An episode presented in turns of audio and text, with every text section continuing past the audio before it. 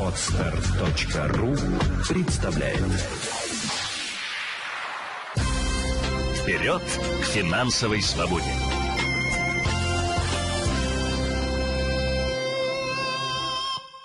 Здравствуйте! С вами Елена Феоктистова, и это подкаст «Вперед к финансовой свободе». Сегодня поговорим на тему того, как и сколько тратить денег в праздники, такие как 8 марта, день рождения, годовщина, ну и другие события.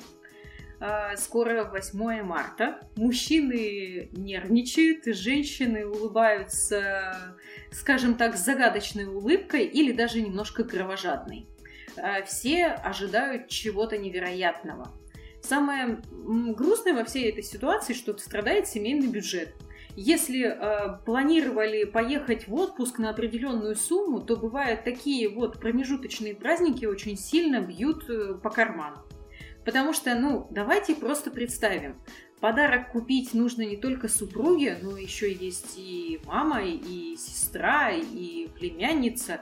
А если мы возьмем мужчину, который работает, у него же есть еще и коллеги по работе, Хорошо, когда он руководитель, и отчасти он может а, подарок э, своим подчиненным женщинам, ну, скажем так, э, с, взять из э, средств организации. Ну, если у него там бизнес отлажен, то у него по-любому такая статья расходов имеется.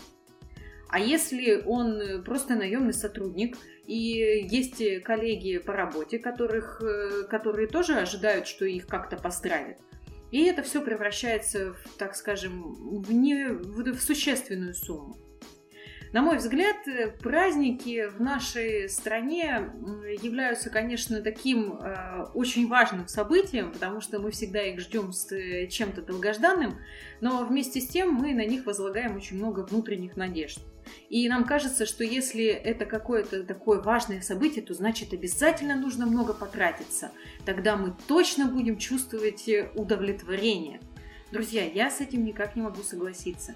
На мой взгляд, э, тратить, тратить денежные средства во время праздников нужно очень разумно и быть максимально осторожным. Потому что лояльность наша к покупкам э, становится очень такой растянутой. Мы легко расстаемся с деньгами, потому что живем в этой атмосфере ажиотажа и суеты. И кажется, что пошли в магазин, купили подарок, еще и сходили в ресторан, и там, может быть, в кино заглянули, и подумаешь, ерунда какая, а минус 10, 15, 20 тысяч, как и не бывало в кошельке. Ну или хорошо, а, одна треть зарплаты точно можно оставить. Но одна треть это же много. Да даже и какие-то другие цифры, это существенно. Давайте будем относиться к праздникам как к э, определенной статье в бюджете. Стоит все-таки выделить, э, на мой взгляд, 3-5% и ежемесячно откладывать. Таким образом, когда подойдет день Че, а, мы посмотрим накопленные деньги. Понятно, что мы их тратили в течение определенного периода, нас периодически приглашают на какие-то события. Но вместе с тем мы точно не будем залезать в свой бюджет, а, который у нас предусмотрен на еду или на обязательные расходы. И не дай бог, мы не полезем в кредит, конечно. А, благодаря разумному распределению денег мы с вами сможем а, купить какие-то комплименты близким, может быть и даже что-то позволить себе подарить коллегам. Если же такая ситуация уже невозможна, ну в силу того, что мы не откладываем, то, друзья мои, давайте будем к праздникам относиться как к обычным дням. То есть, если мы потратили где-то слишком много, то значит остальные дни начинаем экономить, э, чтобы в месяц мы вложились в тот же бюджет, который у нас и был запланирован. Э, тогда у нас не получится так, что мы постараемся к летней, потому что мы меньше денег отложим в этом месяце, и получается можем, не сможем уже себе позволить достойную путевку куда-либо. Или же у нас запланированы какие-то другие события, а, не знаю, обучение или там ремонт на что-то или чего-то, то мы тоже, опять же, вытаскиваем деньги из каких-то своих резервов и откладываем желанные или необходимые вещи. Поэтому или же откладываем 3-5% ежемесячно, Или же стараемся, чтобы праздники нас не душили, и если потратились в праздники, то стараемся оставшийся месяц не вылезать из бюджета и не стремимся влезть в кредитку. Ну и, конечно, если денег нет совсем, то прямым текстом об этом говорим всем родственникам, друзьям и коллегам. Я считаю, что главная честность. Не нужно стесняться, нужно быть искрен... искренним со всеми вокруг.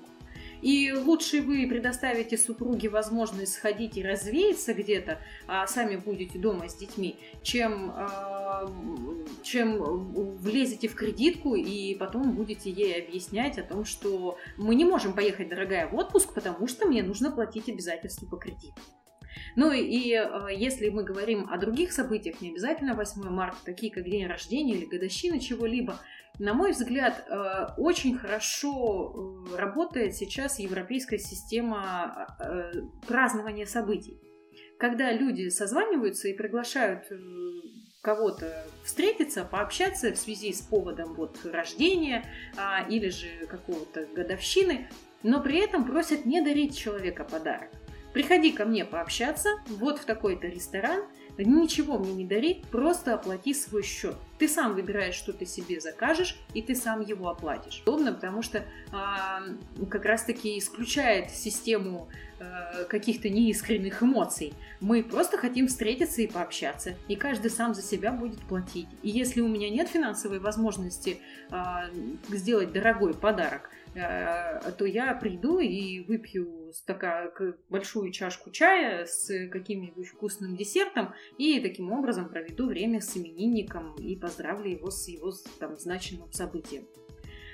А, Все-таки, как ни крути, а важнее всего в, в отношениях к деньгах умеренность и разумность. И если у вас нет физической возможности, то лучше не влезать в кредиты и ни в коем случае не вступать в эту кабалу. Потому что потом, вероятнее всего, вы будете об этом сожалеть. Не забывайте о том, что во время праздников у нас э, покупательная способность сильно возрастает.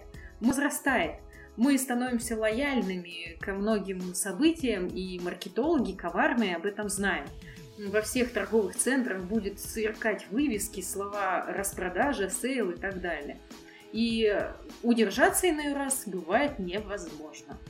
Поэтому строго выделяем бюджет, который вы готовы потратить на праздники и не выходим за его рамки. Ну или, конечно, планируем свои траты и планируем события так, чтобы получить максимум эмоций, но при этом э, и кошелек ваш не пострадал. Пишите, пожалуйста, ваши комментарии к этому подкасту или в ответных письмах на feedback э, собакафинкульт.ру.